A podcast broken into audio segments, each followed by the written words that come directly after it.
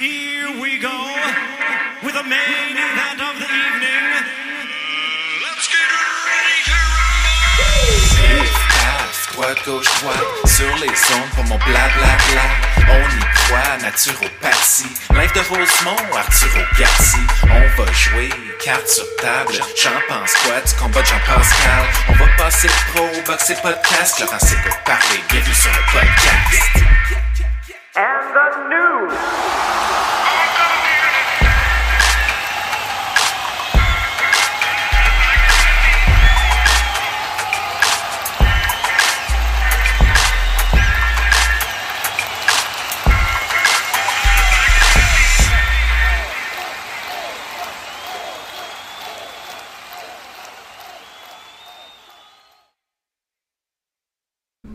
Ce podcast est rendu disponible par la participation financière et amicale de Farley Avocat, le Resto Bar Le Coin du Métro et c'est tout.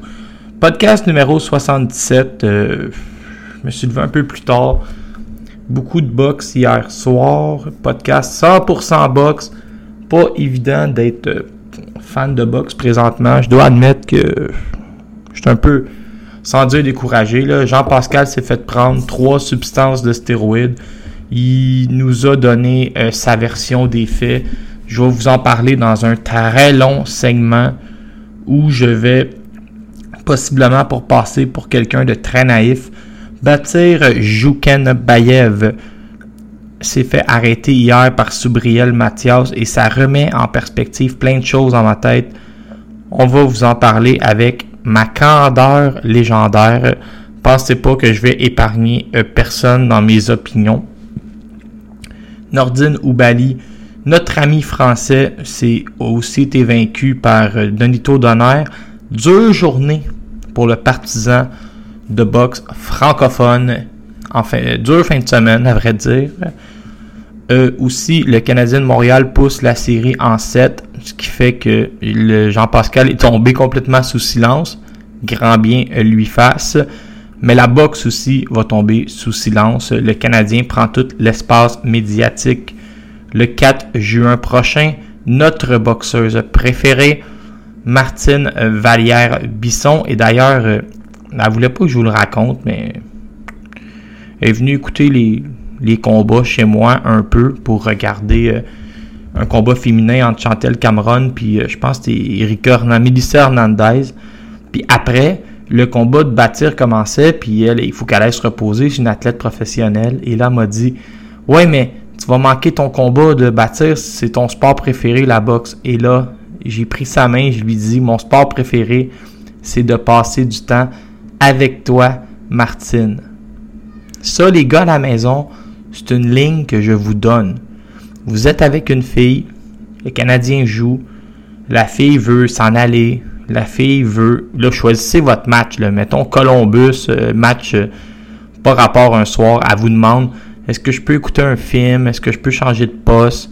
Et là, vous choisissez votre moment et vous lui dites, tu peux faire tout ce que tu veux parce que quand je suis... Moi, dans la vie, mon sport préféré, c'est pas le Canadien, c'est être avec toi. Ça, c'est une ligne que je vous donne. Ça, ça rend les filles assez euh, les yeux dans la graisse de bin. Donc, Martine qui se bat le 4 juin prochain, découpé au couteau.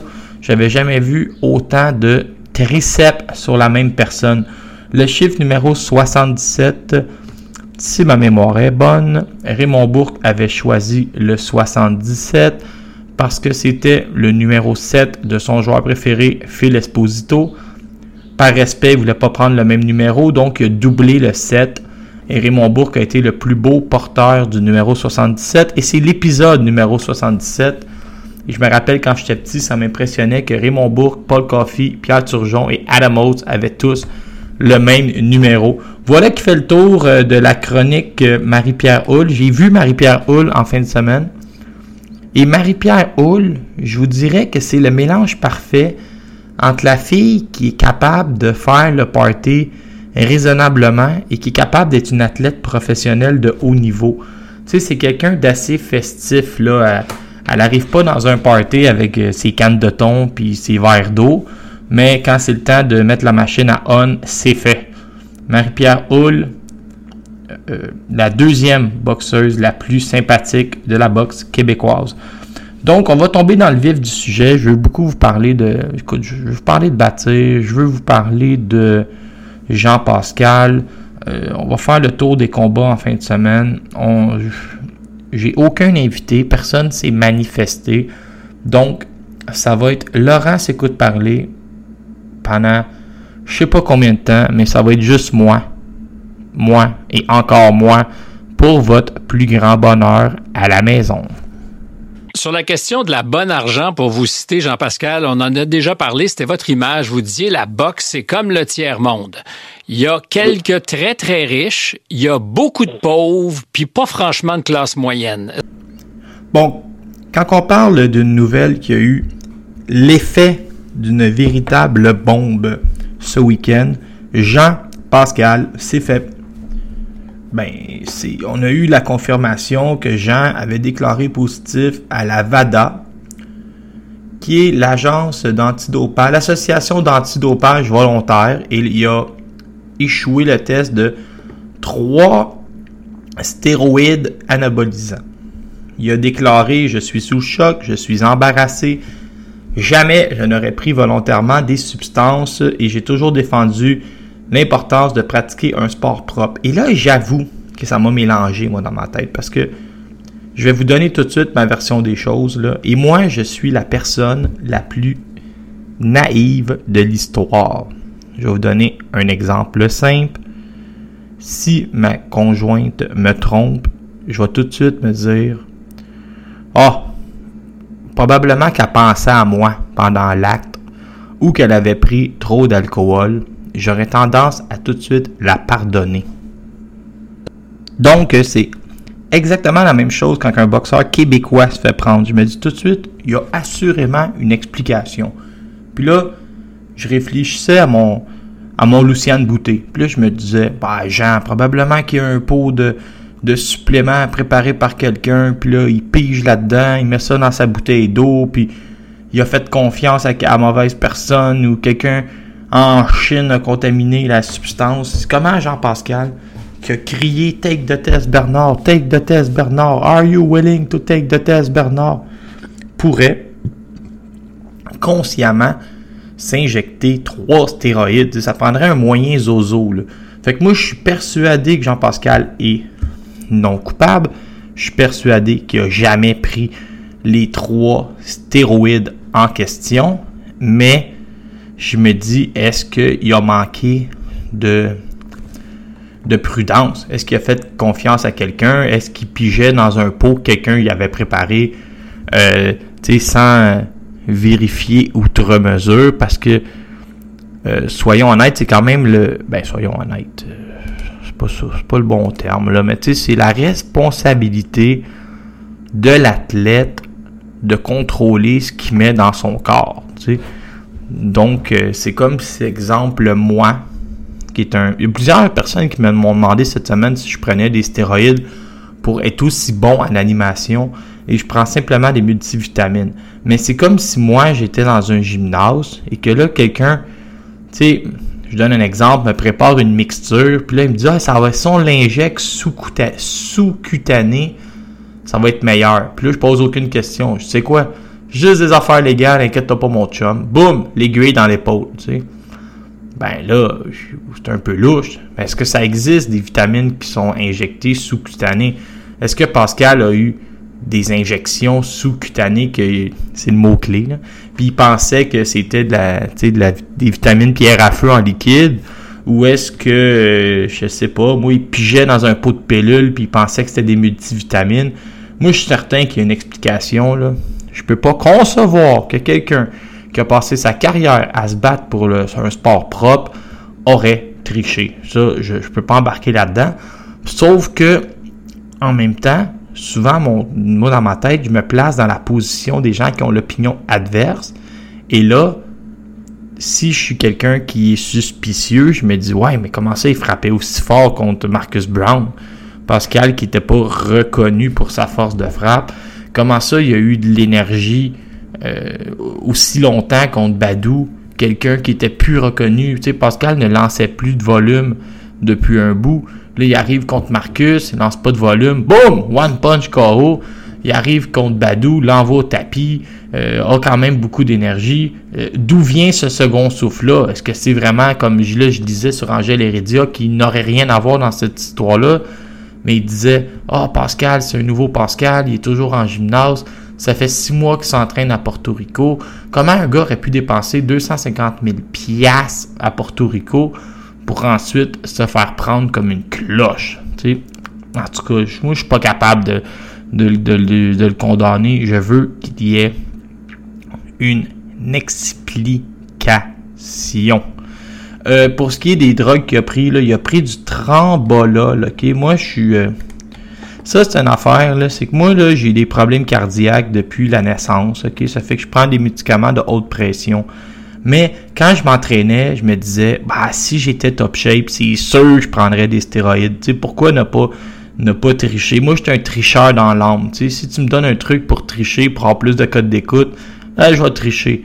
Euh, comme dirait un de mes bons amis, euh, Steve Vieira, si tu triches pas, c'est que tu n'essayes pas de gagner. Tu sais, le, le seul problème, c'est de te faire prendre en, défaut. Puis je pense pas que mon ami Steve, euh, encourage les stéroïdes, là, mais je dis plus que, tu sais, mettons, euh, l'arbitre regarde pas, tu sais, puis là, un petit hors-jeu en cachette, c'est plus du petit trichage.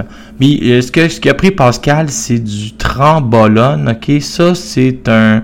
C'est pas une stéroïde, c'est un hormone de croissance qui s'appelle Trénabol une fois dans ton corps se convertit en trambolol, ok? Et ça, tu prends ça dans la. Les gens qui connaissent le bodybuilding, donc mon ami Philippe Farley, tu prends ça dans ta, période de prise de masse.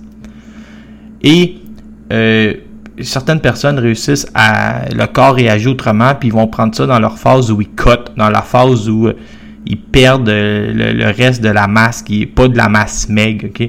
Et c'est un des stéroïdes les plus puissants au, présentement dans le monde. Et c'est un de ceux qui change, qui change le plus euh, ton physique. Tu sais, mettons que tu embarques sur le, le trambolone puis que tu t'entraînes sérieusement et que ta diète est parfaite, ça se peut que la plupart des gens ne te reconnaissent plus dans le miroir. Ça augmente ta masse musculaire, ça aide l'assimilation des protéines et ça augmente réellement la force. Pourquoi? Parce que ça répare le muscle euh, plus rapidement. Et c'est même un stéroïde qui est prisé des, des athlètes parce que il va réparer aussi les tendons et les ligaments. Tu sais, les tendons et les ligaments, quand tu es beaucoup plus fort physiquement, eux, ils sont plus sollicités, mais c'est ça. C'est fort sa réparation aussi, c'est fort pour brûler du gras et ça ne crée pas de euh, ça ne crée pas de rétention d'eau. C'est pour ça que c'est autant utilisé dans les sports où il y a une coupe de poids. les, les, les bodybuilders peuvent aimer ça, la rétention d'eau, parce que ça vient arrondir le muscle. Mais en, en boxe, tu veux être le plus petit possible sur la balance. Euh, dans les désavantages d'utiliser ça, euh, tu peux perdre tes cheveux, tu peux suer la nuit, tu peux être un peu plus agressif. En boxe, ce n'est pas un désavantage ça augmente la, haute pression, ça crée de l'insomnie et ça crée des petits problèmes sexuels. Ça se peut que euh, taille la mine de crayon, un peu moins euh, mine de crayon. Sinon, Pascal a aussi pris de la drosse, ben, aussi pris, aurait pris de la drostanolone et de la drostanolone métabolite. Ça, euh, j'admets que je, je connais pas ça. Pourtant, j'ai à peu près tout lu les, ce qui se fait chez Popeye. je pense pas qu'on achète ça chez Popeye. Poursuivez-moi pas. C'était juste une petite blague. Donc, euh, c'est ça pour Jean-Pascal. Moi, pour mon dire, moi, je peux pas concevoir que quelqu'un qui a passé sa vie, qui a fait un peu de sa carrière, euh, le, cheval de bataille comme fait d'armes, d'être un athlète propre et de, d'encourager tout ce qui se faisait d'antidopage, je peux pas concevoir que ce serait fait prendre. Ça, pour moi, c'est impossible. Et Jean-Pascal est assurément non coupable. Pour ce qui est de la drostanolone, ça, c'est un peu étrange. Hein? C'est, un... Tenez-vous bien, c'est un médicament euh, qu'on qui, est utilisé pour le cancer du sein, qui coupe un... qui coupe, euh, sais pas comment vous expliquer ça parce que j'avoue que je comprends absolument rien. Euh, c'est quoi les avantages, je sais pas trop. C'est un médicament qui existe depuis 1970, a des capacités anti-estrogènes très utilisées par les bodybuilders en préparation d'une compétition et euh, ça, je sais pas trop. euh, J'imagine c'est comme le reste là, ça ça rend plus fort physiquement, puis ça, ça, ça booste la force. C'est un traitement contre. C'est un, un médicament qui est utilisé dans le traitement du cancer du sein. Ça permet d'augmenter la force musculaire tout en perdant euh, du gras. C'est que tu arrives à diminuer ton poids tout en conservant ta force. Voilà à quoi ça sert. Ça augmente la masse maigre et c'est parfait en période de coupe de poids. C'est un peu ce qui revient de tout ce qui est utilisé euh, dans ce qu'on accuse Jean-Pascal d'avoir pris. Ça aide à, à couper de la masse maigre et à conserver la, la masse musculaire. Ah ben, je m'en allais dire, là, c'est faut faire attention de ne pas tomber dans les amalgames. C'est pour ça que Pascal est aussi musclé, mais oh, il est présumé innocent jusqu'à preuve du contraire. Et ce serait pour moi une catastrophe parce que Jean-Pascal, par ses performances et par le, personnage qui a été, doit être considéré avec Arturo Gatti le plus grand boxeur de l'histoire de la boxe au Québec. Euh, c'est purement un système capitaliste. Euh, donc, si on, se retrouve, puis on va chercher une répartition qui est équitable, euh, on se retrouve dans un système un peu du style communiste, puis on a vu ce que ça a donné avec la Russie, avec Cuba, à quel point c'est c'est peu c'est peu avantageux comme système. J'avoue que j'ai été un peu surpris d'entendre des commentaires sur le système communisme à Cuba et en Russie sur un podcast de boxe. Et Stéphane Bureau cette semaine recevait Bernard Barré, Jean-Pascal et Marie-Ève Dicker. Et c'était correct, là, mais j'étais comme surpris de la manière que les entrevues étaient menées. Recevoir Dicker puis Pascal pour parler de Mohamed Ali. Puis après ça, de parler qu'il y a trop de ceintures. Puis... En tout cas, c'était bien c'était bizarre m'emmener, même si Stéphane Bureau est le meilleur intervieweur au Québec. Je veux vous parler de Batir Jukenbayev et sous un, un angle qui est bien le mien. Là, vous allez voir, vous entendrez ça pas, vous entendrez pas ça nulle part ailleurs. Soubriel Mathias a battu Batir Jukenbayev en 8 rondes. ok? Batir avait l'air, euh, tu sais comment, tu sais il y a une, expression en anglais qui dit un one trick pony, un poney d'un seul tour. Tu sais le poney là, lui, il a été élevé pour tourner. Là, il tourne dans son carrousel toujours à gauche à gauche, à gauche, à gauche. Là, un enfant sur lui, deux pièces, trois tours. Gauche, gauche, gauche. Puis à un moment donné, il meurt. Ben, bâtir, lui, là, il avait l'air d'un one-trick poney. La main gauche, bing, bing, bing. Elle marchait bien, sa main gauche. Ben, le problème, c'est que Mathias tombait pas. Puis là, il lançait sa gauche. Ting, ting, ting. Il poussait, puis il lançait sa gauche. Bing, bing, bing. Vous avez compris le système. Pas de main droite puis il lançait sa gauche. Ting, ting, ting. Mais il y a eu du succès, là. Il y a eu pas mal de succès, même. Mais le problème, c'est que Mathias, lui, t'as pas craqué par la gauche. Ça va. Lance-moi de la gauche, lance-moi de la gauche. Le coup, je le prenais bien. Il prenait bien la gauche. Prends de la gauche, prends de la gauche. Continuait à avancer, frappait à deux mains. Puis au corps à corps, c'était lui vraiment le meilleur. Puis au troisième round, euh, mais là, Bâtir a passé une droite, ça, ça, euh, ça, change un peu ma dynamique. Mais même s'il y a eu une grosse droite, ça veut pas dire qu'il n'a pas lancé de gauche. Là. Puis là, Bâtir a eu des moments quand même. Mais portoricain, là, il a enduré, mais il a pris la grosse droite, il est revenu, lancé des claques, couché Bâtir au quatrième, puis là, après huit, c'était fini. Là. Bâtir avait la garde était complètement tombée, tous les coups passaient. On se rappelle que Mathias a déjà tué quelqu'un sur de l'accumulation. Bâtir, euh, euh, c'est vraiment, il n'a pas, pas battu le compte, c'est pas ça qu'on peut dire, mais il n'a pas, pas réussi à récupérer une minute, puis bref, ça aurait été dangereux de le renvoyer. Fait que là, Bâtir vient de perdre. Contre un gars que je vous dirais, Mathias, il appartient au top 10, mais tu sais, 8, 9, 10, il va se faire manger s'il affronte Josh Taylor. C'est un gars qui a quelques défauts, mais qui est très, très, très bon à l'attaque. Mais là, où je veux amener ça, c'est que quand Bâtir est arrivé ici, là, avec toute sa. avec toute son expérience amateur, on nous a vendu ça gros, Bâtir. Là. Comme on nous vend gros Sadridine, Artem, Arslanbec. Mais, en revanche, quand on nous vend ça gros, tu sais, à la télévision, quand ils font des vidéos pour nous expliquer à quel point c'est gros, avec Nancy Audet, que je l'aime bien Nancy, mais payé par Eye of the Tiger pour nous vendre les boxeurs d'Eye of the Tiger. Quand ils vont au 91.9, c'est un partenaire commercial.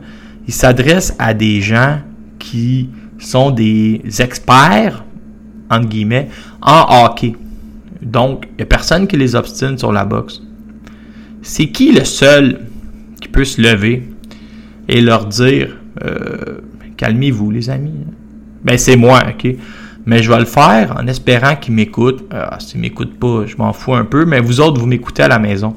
Et il va falloir qu'on apprenne, comme partisans de boxe, à établir, puis je pense que les gens qui m'écoutent ici, vous le faites, puis je pense qu'en général, on le fait. Là. Je sais pas pourquoi euh, je vous dis qu'il faut qu'on apprenne à faire ça. Je pense qu'on est capable de le faire. À comprendre les limites. Tu sais, quand on se fait amener un, nouveau boxeur, puis je vais, en voulez-vous des exemples? Je vais vous en nommer, mais je vais perdre plein d'amis aujourd'hui. Je suis habitué, j'en ai pas besoin d'autres. J'ai Martine Vallière-Bisson, c'est assez, elle remplace tous les autres amis. Euh, Arslanbek Makhmoudov, je vois que le gros exemple en partant. Là, les gens sont énervés. Ah, futur champion du monde. Ah, 20 millions Wilder. Ah, il va craquer Fury. Euh, il n'a pas boxé aux Jeux Olympiques. Il n'a pas été au championnat du monde amateur. Il a de l'expérience en. Il a de l'expérience en boxe, euh, ce, qu'on appelle semi-professionnel. Oui, il est super bon, Arslanbek. Mais ça se peut qu'il craque contre son premier top 10. On n'a pas de signe comme quoi c'est garanti de succès.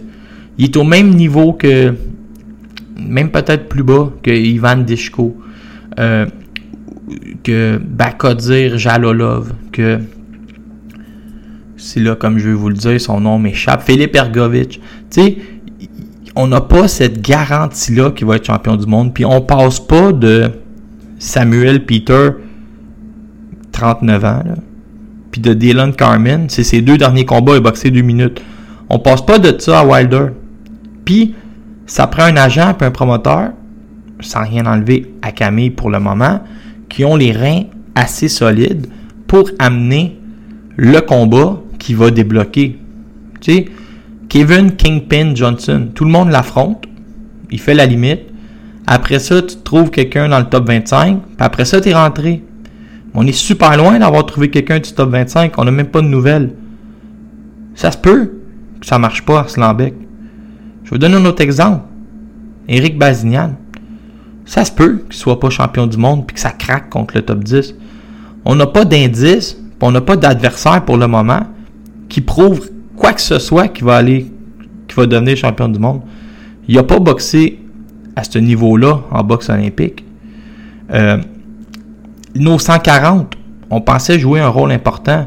Steve Claggett vient de perdre contre Germain. Germain a perdu contre Ulysse. Ulysse a perdu contre euh, Ismaël Barroso. Il n'y a rien. Bâtir vient de perdre contre Subriel Mathias. Le top 4 qu'on avait tout pensé classer, qu'on pensait, il en était tout classé en même temps. Puis on pensait qu'on allait. Euh, sais, c'était rendu qu'on avait euh, quatre chances de ceinture. Là. Il se passe plus rien aujourd'hui. Il n'y a plus personne de classé. Tout le monde a perdu. Puis il serait peut-être mieux de se battre entre eux autres. Parce que je les vois pas au niveau de Josh Taylor. Lexun Mathieu, terminé, euh, est allé une fois au championnat du monde amateur. C'est correct. Mais quand il dit qu'il va être champion du monde, il a raison d'avoir confiance en lui. Ça fait un an et demi qu'il n'a pas boxé, on sait même pas il est où. Tu sais, ça devient Christian Billy. Lui, je vais mettre un bémol. Il est allé aux Jeux Olympiques. Il a terminé cinquième. Ça se peut fort bien que ça fonctionne. Mais, il va falloir faire attention. Tu sais, Michael Zuski, vous avez vu, il a affronté Kavialoska, s'est fait arrêter. Là, il monte à 154. Fait qu'à un moment donné, on prend des. On a des prospects Même chose pour Sadridine par thème, qui ne sont pas battus au championnat du monde amateur. Ces deux, les deux que je viens de nommer ont gagné le championnat du monde amateur junior et non le championnat du monde amateur. On parle de gars qui n'ont pas été aux Olympiques, qui n'ont pas été champions du monde amateur. Et là, par je ne sais quelle magie, on pense qu'on va leur faire faire 17, 18, 19 combats, puis boum! On a une chance de championnat du monde. On l'a vu avec Steven Butler. C'était pas battu en dehors du Canada. Ça n'a pas passé. On l'a vu avec Custio Clayton. Il y avait deux victoires aux Jeux Olympiques. Il a fait une nulle. Là, ça restagne. On n'a pas d'indice que c'est lui qui va craquer Errol Spence. Je veux dire, ce que je veux vous dire, c'est que des champions du monde, ils en passent un aux dix ans. Ils seront pas tous champions du monde. Mais là, après ça, oui, on peut aimer la boxe, on peut triper, mais ce sera pas simple. T'as beau ramasser un Kazakh avec 300 combats, l'amener ici, espérer qu'ils disent bonjour, comment ça va, pour vendre une coupe de billets. T'as aucune garantie que tout ton investissement va pas se faire craquer la première fois qu'il va être dans le top 10. Et présentement, que les noms qu'on a au Québec, même si on tripe, je veux vous dire de garder vos attentes très, pas bases, mais très raisonnables. Puis, on verra ce qui va arriver. C'était le segment le plus négatif de l'histoire de Laurent s'écoute parler. Il m'a promis, il m'a promis que Martel, Martel, on l'a envoyé à l'hôpital, on l'a envoyé à l'hôpital pour la Saint-Valentin. C'est là qu'il va aller, le Québécois Martel. Il y avait de la boxe sur un moyen temps en fin de semaine. J'ai écouté, euh, je vous dirais, j'ai écouté quand même pas mal de combats, là, puis euh, j'ai, moi je trouvais, tu sais, étrangement, des fois, quand la, fin de semaine arrive, je regarde les combats, puis je dis, oh, tabarouette, que c'est à sens unique, tu sais, c'est désagréable, là. On connaît tous les adversaires en avance. Mais, en fin de semaine, je, je pouvais pas vous dire ça, c'était, il y avait vraiment des, une carte de qualité un peu partout. Un peu partout dans le monde, il y avait, des bons combats, des combats dont, tu sais, le classique, vous pouvez lancer un 25 cents dans puis euh, ça risque d'être meilleur que si je fais une prédiction avec ma, ma fameuse moyenne plus faible que jamais. Donc, on commence euh, en Carson, en Californie, il y avait euh, notre favori, Nordine Oubaali, boxeur français gaucher qui met excessivement de pression, qu'on voyait aller affronter Naoya Inoue qui s'est fait complètement craquer par Nonito Donner qui semblait s'en aller sur une défaite pour son dernier combat de la, en carrière. Puis finalement, ça a fini où il a dit Je suis de retour. Il a mis la main sur le titre WBC Bantamweight et devient le plus vieux boxeur au monde. Et il bat son propre record a gagné le titre, un titre à 160, à 118 livres. Il y a 38 ans, 204 jours. C'est plus jeune que moi. Puis il, met la main sur un quatrième titre dans une quatrième division. Et on se rappelle que il a fait la finale contre Naoya d'Inoue. Inoue, puis là, il a crié Le roi est de retour! Mais il riait, là. Puis il a dit L'âge ça veut plus rien dire. C'est l'âge dans ta tête qui compte. Moi, c'est ça, dans ma tête, j'ai 22 ans.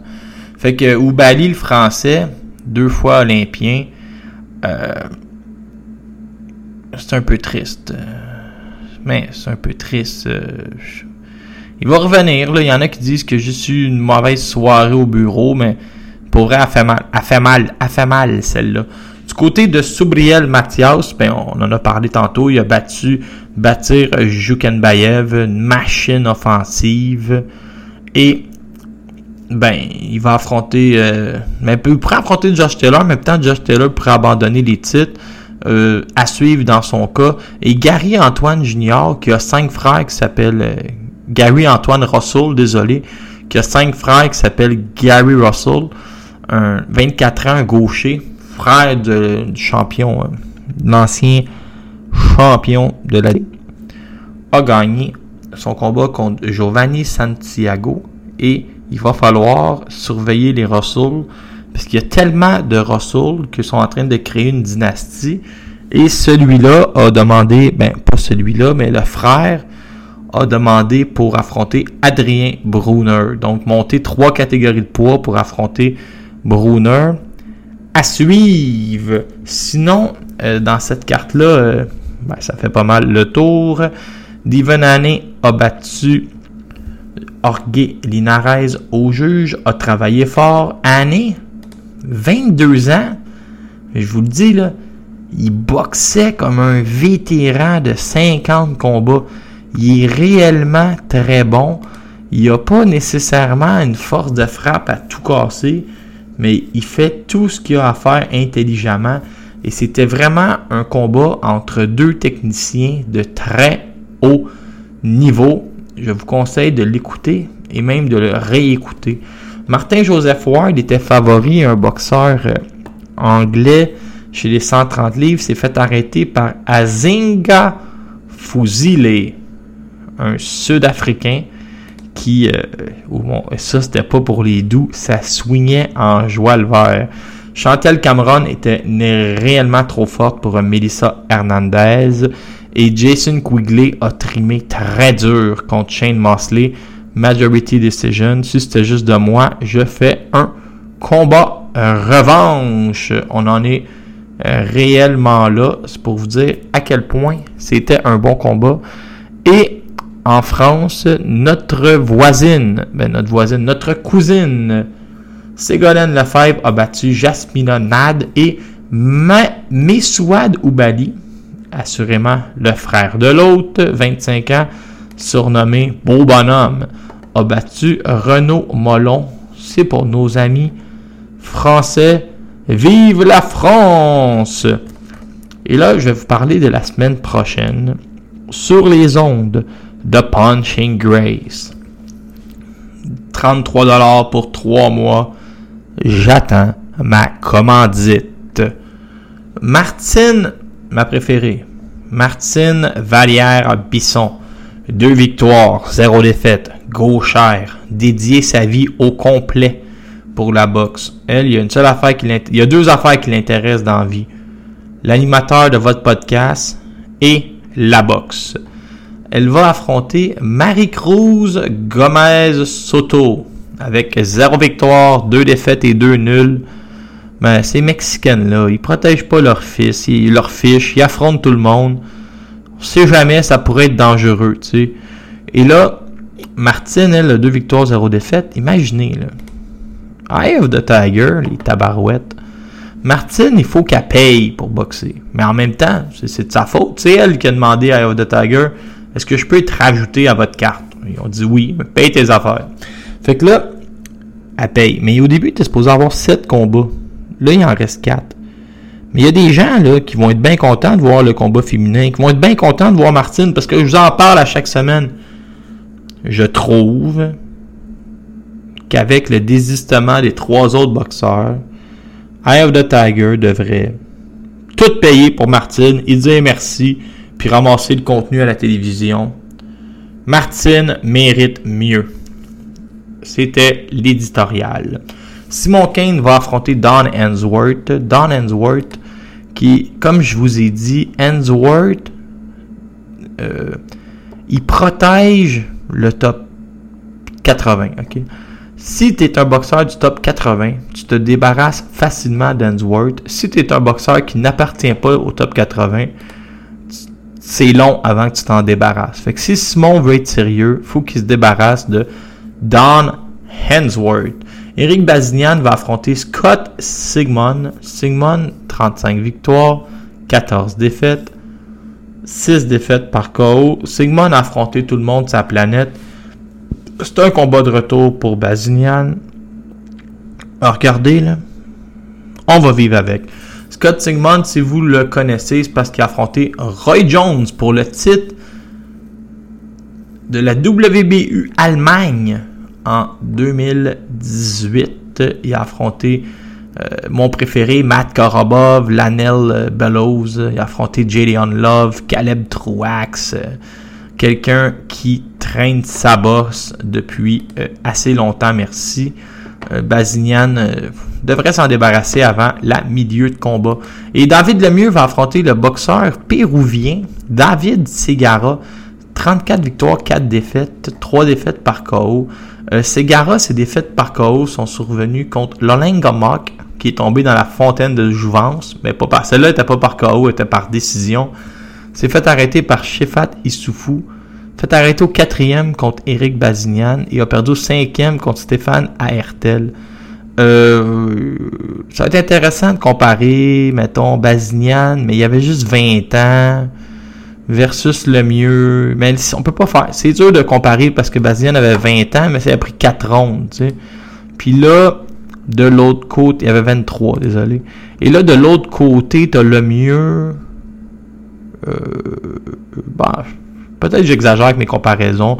Le mieux serait tant qu'il n'étampe un, là, puis qu'il se remette dans dans la liste. Si jamais vendredi vous avez congé puis qu'il pleut, essayez de vous trouver une télé pour écouter euh, Fedor Chudinov contre Rino Liebenberger. Ça va être intéressant en Russie si vous êtes levé à 6 heures le matin.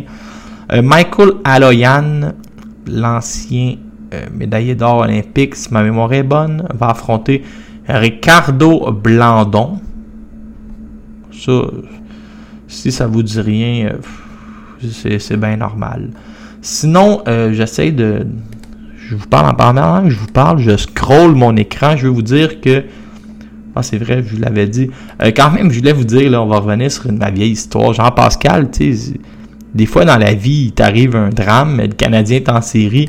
Euh, il n'y avait rien hier. Je fouillais pour écouter s'il y a eu des entrevues ou quelque chose, puis il n'y a rien eu. Tu sais, comparé au battage médiatique quand c'est arrivé à Luciane Boutet, on est ailleurs.